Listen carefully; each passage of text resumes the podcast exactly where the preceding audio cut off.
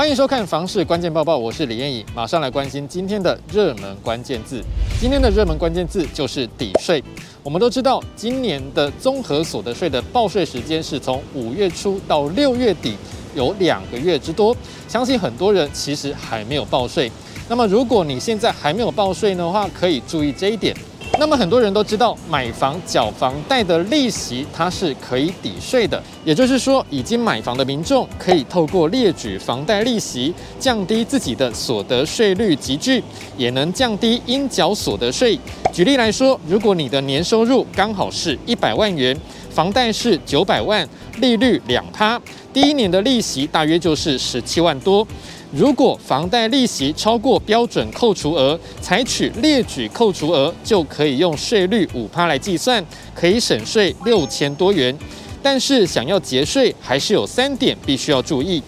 首先，房贷利息要先扣掉储蓄投资特别扣除额，例如银行的定存利息。第二个，只有购屋借款利息才能够扣除，所以房贷和转贷可以。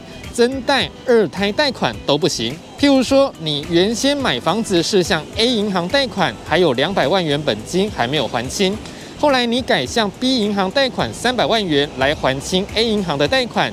这个时候虽然贷款三百万元，但是只能就原先剩下的两百万元贷款部分缴付的利息列报扣除。第三，租金支出还有房贷利息只能二选一。因为已经购买自住房屋，照理说不会有租屋的需求。但是如果你是上半年租屋，下半年买房缴房贷，那就可以按比例来扣除。还有一点非常重要，你必须要是自用的住宅，也就是没有出租，而且呢要在那边涉及，你才可以使用房屋利息抵税。今天的精选新闻来看到打炒房的效应。中央银行总裁杨金龙日前对外透露，房市管制还有三大可行措施。首先是缩短房贷期限，其次是针对六都及新竹县市加码祭出第二户房贷成数限制。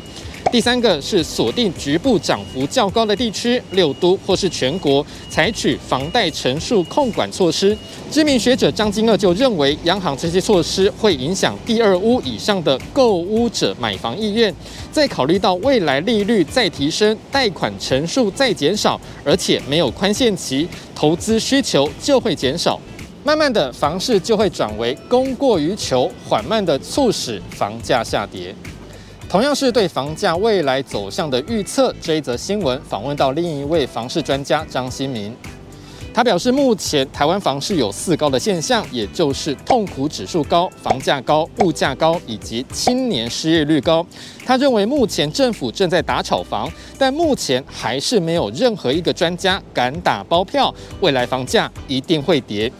他还说，房价跌不跌其实是虚幻的预测，如果会跌，也可能是五年或十年后的事情。最后这一则新闻，很多人一定会感叹：正当北部人都在缅怀基隆麦当劳爱三路门市大卖，在五月二十九号晚上八点正式熄灯，其实台中东海商圈的新兴门市也在同一时间结束营业。这两天吸引不少人排队打卡朝圣，怀念将近三十年在东海商圈的回忆。这也使得大肚山上唯一一家麦当劳正式画下句点。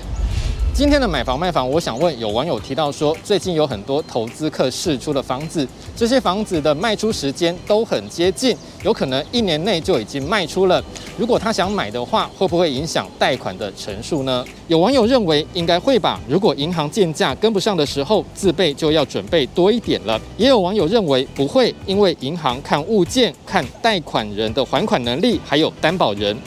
你对于这个问题还有什么样的看法呢？也欢迎在底下留言一起讨论。如果想知道更多的房市资讯，也欢迎点击底下资讯栏的连结。感谢你的收看，我们再会。